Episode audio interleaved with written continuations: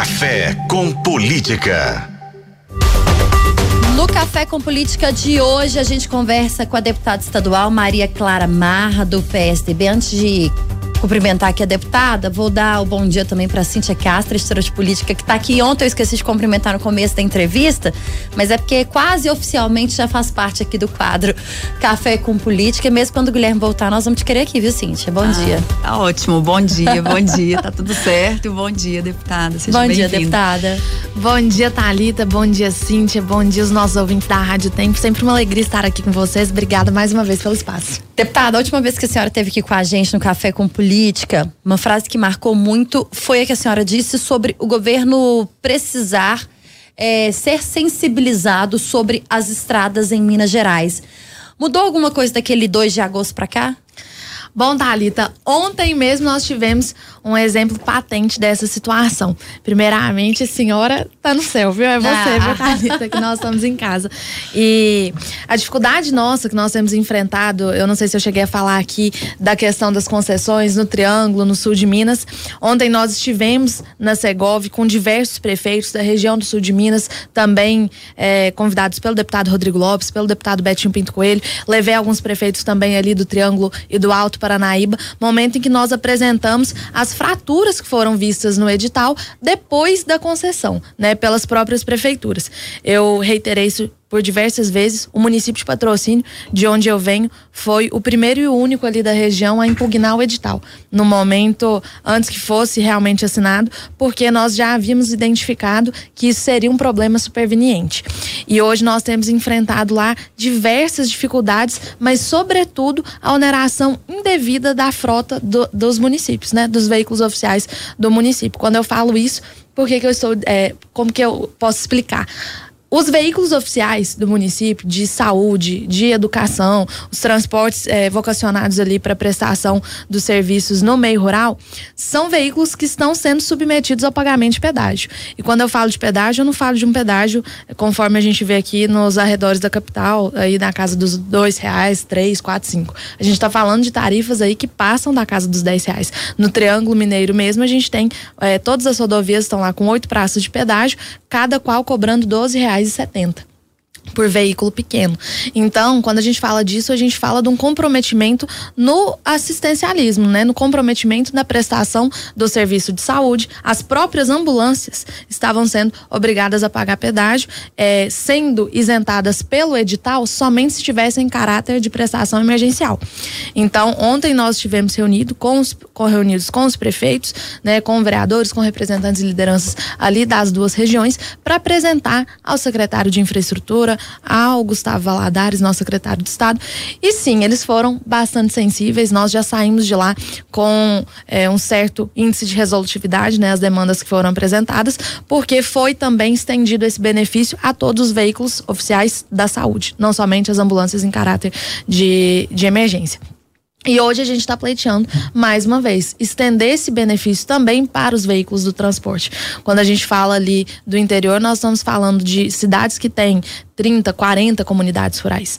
Né? São cidades que precisam ser contempladas com isso, porque a gente está falando de estudantes, né? de pessoas que saem do meio rural, já têm a dificuldade do deslocamento para ter acesso à educação na sede, nos municípios sede, e agora estão sendo submetidos a esse pagamento de pedágio. Né? Então, isso com certeza onera ainda mais a prestação do serviço, compromete o orçamento dos municípios. Nós estamos falando de algo que não foi programado pelas prefeituras, não tinha a dotação orçamentária para que a gente pudesse acomodar essa nova despesa certeza.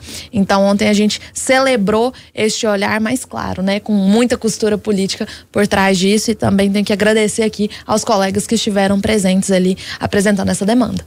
Deputada, é, a gente falando de rodovias, um dos grandes problemas é conseguir os investimentos necessários. A Confederação do Nacional do Transporte vai divulgar hoje, daqui a pouquinho, aquela pesquisa tradicional que eles fazem, que mostra as condições das estradas, né, no Brasil todo, pelos estados e com dados nacionais. Nós demos hoje uma matéria que já adianta um dado que fala que em Minas precisa de 16 bilhões só para restauração e construção. Brasil 94 bilhões. E aí um outro questionamento, né, do setor transportador é que isso, esses problemas, só problemas no pavimento, aumentam o custo 40% mais ou menos em Minas e acho que Brasil 32%, e isso acaba sendo chegando à mesa do consumidor. Pensando em questão do legislativo, o que, que cabe ao legislativo, o que, que falta, o que, que precisa, o que está sendo costurado para a gente conseguir para o Estado recursos que são enormes, mas para conseguir melhorar as condições das rodovias. Bom, Cintia, a CNT, de toda forma, foi muito feliz. Ela tem guiado esses estudos né, a nível nacional também. Isso reflete muito a situação de Minas Gerais. Foi falado também no mesmo momento que anunciaram aí a necessidade do investimento aí da, da ordem dos 16 bi considera-se que Minas Gerais é o estado que tem a maior malha rodoviária. Isso foi falado aqui já exaustivamente, tá também no discurso do Pedro Bruno. E ele mesmo sustenta que nós estamos quebrando um recorde investindo em Minas Gerais agora é, de investimento na infraestrutura na malha rodoviária. Qual que é a ordem desse investimento? Um bilhão e meio. Então, assim, isso é 10% do que seria necessário para recuperar as nossas rodovias. E eu falo de recuperar as condições de trafegabilidade. Não estou falando de garantir que elas estejam iguais às rodovias do sul do país, de São Paulo, que são também, né? São Paulo aí se destaca pelas concessões. Eu acho assim que a, a tarefa do parlamentar, e hoje a gente tem se articulado nesse sentido, para a gente garantir não só que esses investimentos de fato sejam feitos, para a gente garantir uma rubrica orçamentária para que isso seja destinado para o estado de Minas Gerais. Nós, inclusive, colocamos diversas emendas no PPAG agora.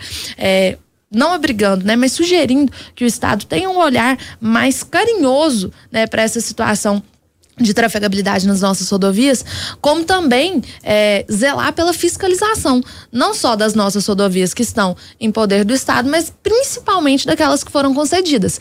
Eu há pouco estava falando ali com você, Cíntia, da dificuldade que nós estamos tendo nesses contratos de concessão. Né? Essa questão aqui que eu abordei sobre essa isenção que agora conseguimos dos veículos oficiais, isso obviamente advém de um olhar superficial que todos os entes, e aqui eu falo concessionária, falo o próprio governo de Minas, teve um olhar negligente para o edital que foi é, publicado e que virou alvo dessa, virou é, o pivô dessa concessão no sul, no, no Triângulo e também no lote 2, que é o lote de Varginha Furnas. Então, a gente, quando a gente fala desse, dessa, esse caráter assim, não correndo o risco de ser injusta, mas eu acredito que teve sim uma omissão das autoridades, acho que a gente precisava poder confiar mais no poder fiscalizador. E aí, quando eu falo disso, não é justo que isso fique somente é, sendo atribuído à CEINFRA, a Secretaria de Infraestrutura. Nós precisamos ter uma agência reguladora com autonomia e capacidade de fiscalizar, né, com capacidade de identificar, capacidade técnica, inclusive, de identificar quais são as falhas das nossas operadoras, das nossas concessionárias. Recentemente, nós tivemos um grande embrólio ali na, na região. A gente fez uma audiência na Assembleia, fiz audiências nos locais também que estão sendo afetados pela concessão, tive audiência em patrocínio, foram feitas audiências também em outras cidades, Monte Carmelo, Iraí de Minas.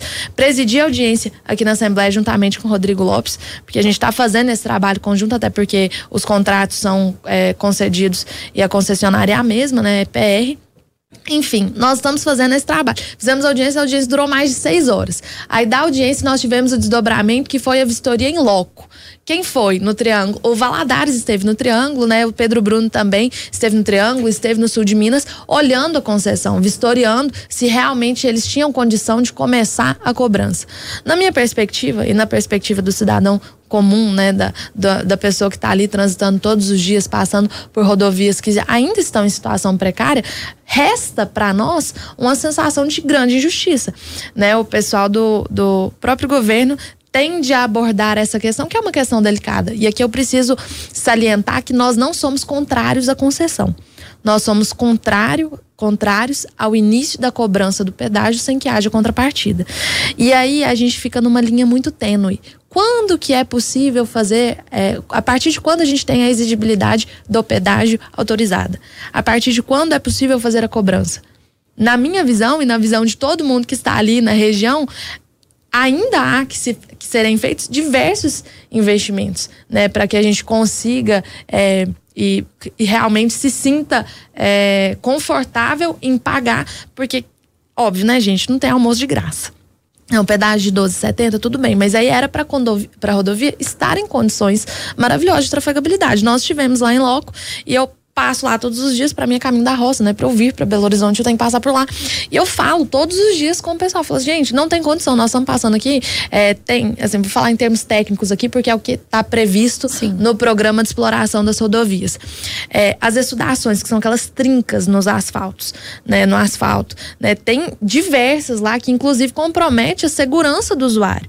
No próprio PR, que é o programa de exploração aqui ao que eu me refiro, Tá lá escrito, e nessa ordem, a cobrança de pedágio ela está condicionada à garantia da segurança e fluidez na rodovia. Não tem garantia muito, não tem garantia da segurança e muito menos da fluidez. Quando a gente tem é, uma, uma, estrada esburacada, uma estrada sem acostamento, sem sinalização devida. Esses dias para trás eu peguei estrada lá com chuva e a gente não tinha sequer a pintura né, na rodovia. Então, chovendo, a gente não tinha a orientação das faixas acessórias. Né? Então, assim, é, é realmente assim, uma situação muito complexa.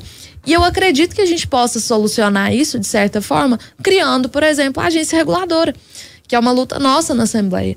Acho que o governo está reconhecendo essa necessidade. Em outros estados que são referências aí na concessão, né? Acho que Minas se norteia muito por São Paulo, por exemplo, quando a gente fala de Aranhanguera, quando a gente fala de Bandeirantes, a gente pega concessões, mas a gente sabe que Minas, que São Paulo tem Artesp.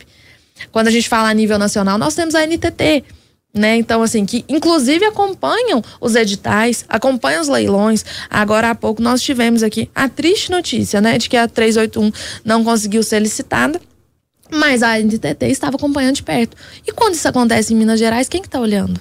E a 381 é um grande desafio, porque tem a questão do pedágio, mas lá também tem a questão de é, desapropriações que precisam ser feitas. Na, na sua opinião, que que, como é que vai ser esse próximo ano, o usuário da 381, tanto para o transporte de cargas quanto de passageiros, o que, que a gente pode esperar? Cíntia, para nós, e eu falo aqui do setor do transporte de cargas, para nós foi uma grande decepção saber que agora nós não tivemos interessados, né? Foi uma situação que se repetiu, eh, se não estou enganado, em 2022 houve uma outra tentativa, né? A primeira, a primeira tentativa, incipiente ainda, reformularam o edital. Acho que esse desafio da desapropriação é um desafio que ainda precisa ser melhor estudado, mas a própria questão da modicidade tarifária também, quando a gente fala da 381, que vai para governador Valadares, que era o trecho em questão agora, a gente também não pode esquecer a situação a qual nós estamos submetidos no dia de hoje, né? Indo para o sul, indo para Igarapé, que é inclusive onde a gente, é, infelizmente, presenciou aí um acidente agora no início da semana.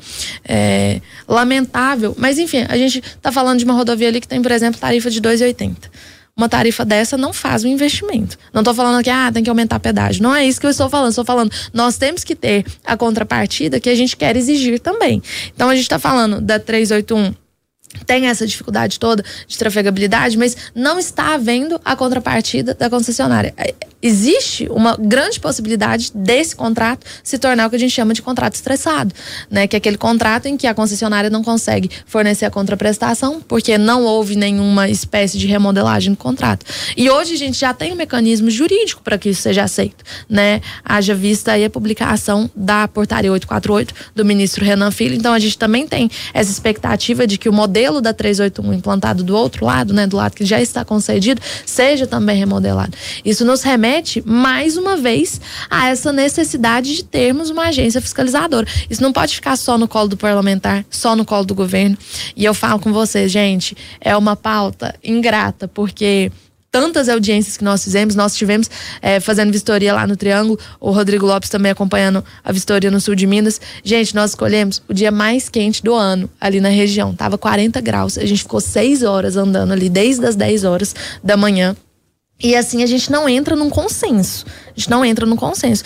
Ainda que, que né, fomos contemplados com a visita do secretário, dos dois secretários, né, em loco, ainda resta uma sensação de injustiça, né? Ainda resta essa sensação de inércia também do governo do estado. E aqui eu não falo só enquanto deputada, não, eu falo enquanto cidadã. A gente transita lá e fica inconformado com a situação a qual nós estamos sendo submetidos e parece o tempo todo que invocar as autoridades competentes não tem sido suficiente. Agora, deputada, o governo de Minas anunciou recentemente o investimento de 455 milhões de reais nas rodovias mineiras. A gente já falou sobre isso com você na última vez que você esteve aqui, mas eu vou voltar a fazer uma pergunta num tom parecido daquele que eu já tinha feito. O governo investe e gasta recursos de forma errada quando pensa em rodovia em Minas Gerais? Olha, eu acho que, assim, eu não tenho conhecimento técnico, né? Não sou engenheira de trânsito, mas eu acho assim, a gente não tem como fugir da realidade, não tem como tapar o sol com a peneira.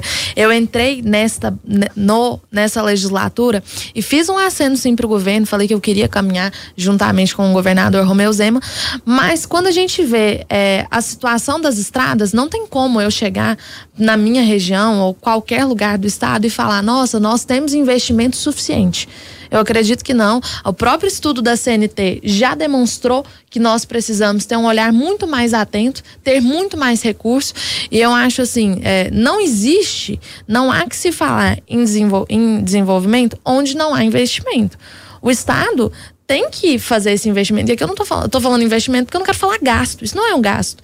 Isso é o tipo de coisa que tem sim um retorno. Quando a gente investe nas rodovias, nós estamos fazendo o quê? Nós estamos poupando gastos na saúde com os acidentes. Nós estamos poupando investimentos também na segurança. Nós estamos poupando uma série de outros investimentos estruturais que viriam em caráter de remédio, né? Em caráter de compensação. Então, acho que assim, a gente tem que olhar de maneira mais inteligente para o orçamento e entender que o investimento na infraestrutura, ele é ele tem sim uma perspectiva de um benefício econômico futuro.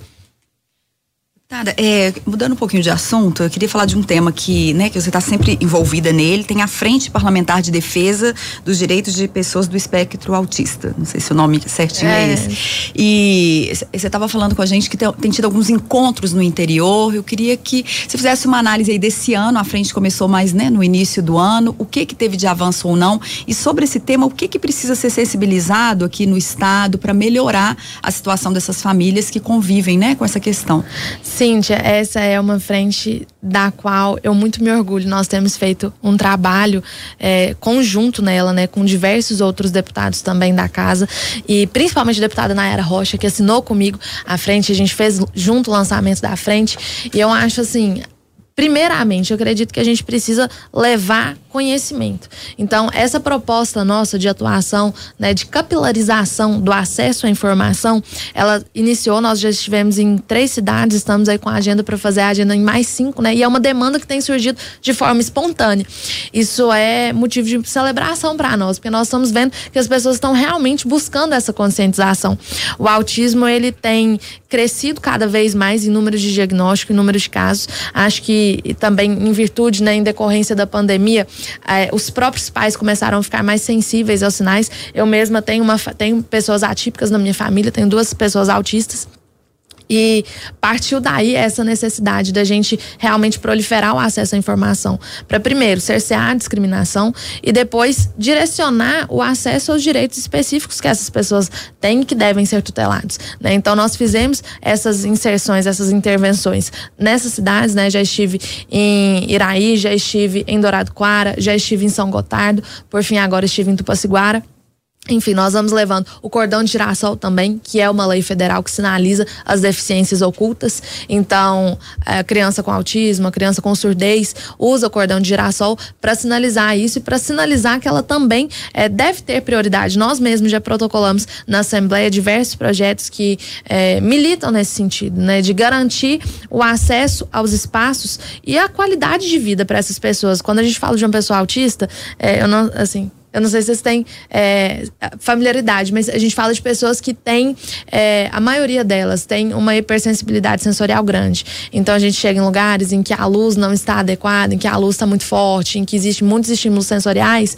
E isso costuma desencadear crises. Então, é, o próprio, a própria sinalização de que aquela pessoa tem uma condição diferenciada, isso já, de certa forma, direciona o nosso comportamento para agir de forma mais acolhedora, né?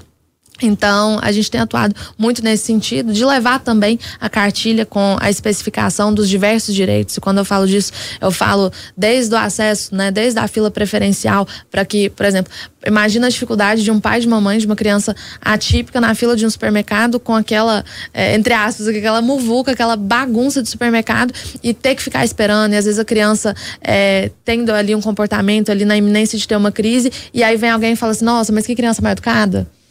Nossa, mas que pessoa que não sabe comportar. Nossa, mas o pai não sabe é, é, educar o filho. Se fosse meu filho. Exatamente. Né? Se fosse meu filho, tava fazendo isso, não tava dando birra. Então, assim, isso tudo parte da concepção de que o autismo ele é um transtorno que está sujeito, né? Que sujeita as pessoas que têm o transtorno a se portarem dessa forma eu acho que a gente precisa ter um olhar de mais empatia.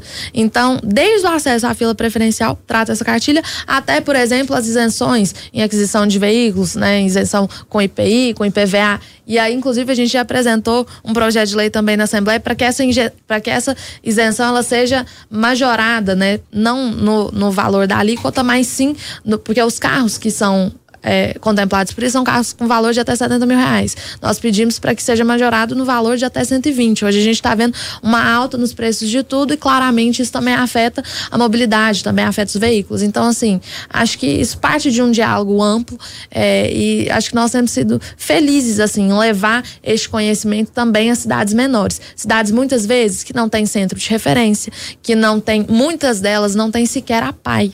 Então, assim, são pessoas que enfrentam a dificuldade, que, por exemplo, para acessar uma terapia, para acessar um profissional, tem que viajar quatro horas, cinco horas. Esses dias para trás nós tivemos em Dourado Quara, entregando um carro para o transporte das crianças e, dos, e das pessoas autistas, porque Dourado Quara está vinculado a Monte Carmelo.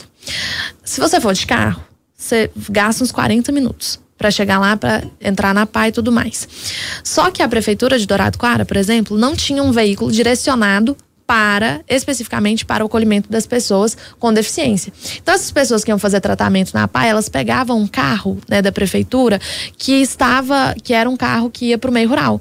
Então, antes de sair para Dourado Coara, para Monte Carmelo, essas pessoas iam em diversas outras comunidades rurais resolver é, é, situações, né, para o motorista resolver situações é, alheias à condição delas, né, de deficiência. Então, elas ficavam ali numa viagem até chegar, sair da cidade delas e ir para o centro de tratamento, né, de referência, era quatro horas de viagem para ter uma terapia de 40 minutos. E assim, a gente sabe. Pra muitas vezes invalidar a terapia porque fica Exatamente. super estimulada, estressada, porque tá num carro que não é adequado, né? Exatamente. Então, assim, são, são percepções como essa, né?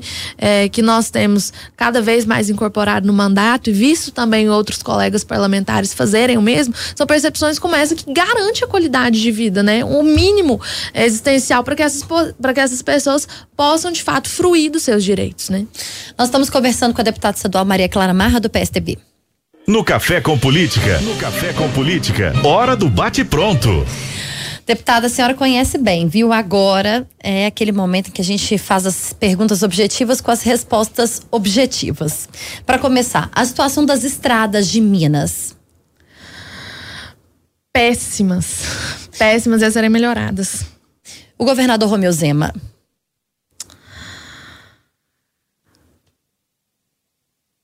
Eu tô hesitando, né? Não ia falar que ele hesita, mas acho que carece de um olhar mais local, mais atento para as cidades de interior, mais atento para as cidades, para os municípios do estado. Né? Acho que tem que andar mais em Minas Gerais para conhecer a realidade.